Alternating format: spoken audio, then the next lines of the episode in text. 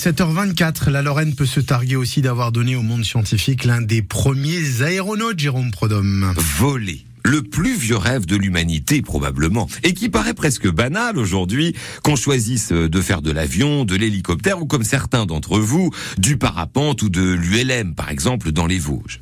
L'un des premiers hommes de toute l'histoire de l'humanité à avoir volé est un Lorrain, et on ne le sait pas assez. Jean-François Pilâtre de Rosier est né chez nous à Metz le 30 mars 1754. Si on lit les appréciations de ses profs au Collège royal de Metz, on ne donne pas cher de l'avenir du jeune Pilâtre qui est décrit comme dégourdi, c'est vrai, mais aussi indiscipliné, ardent au plaisir et même rebelle à l'étude. Il faut dire qu'il préfère la science au latin et c'est la science qui va le mener au plus haut dans tous les sens du terme.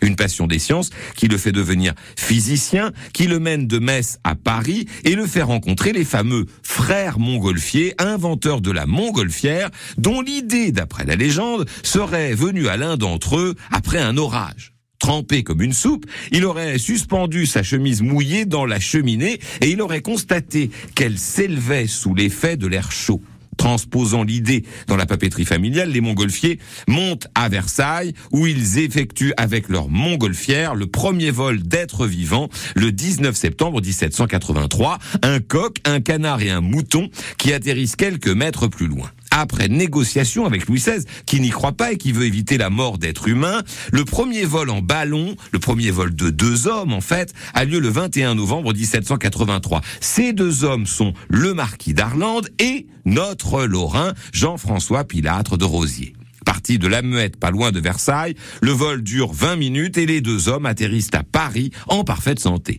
Premier vol humain de l'histoire donc.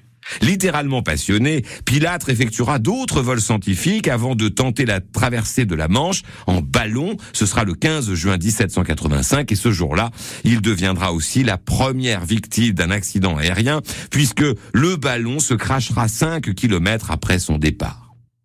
La Lorraine continue d'aimer les vols en montgolfière, notamment tous les deux ans avec le grand test mondial air ballon. Vous le saviez? Bah tant mieux, faites-le savoir. Et si vous ne le saviez pas, bah maintenant vous le savez. L'un des premiers hommes de l'histoire du monde à avoir volé, c'est un Lorrain. Jérôme Prodhomme est noté que le mondial air ballon se déroulera dans un empile avec France Bleu Lorraine, euh, radio partenaire de cet événement majeur.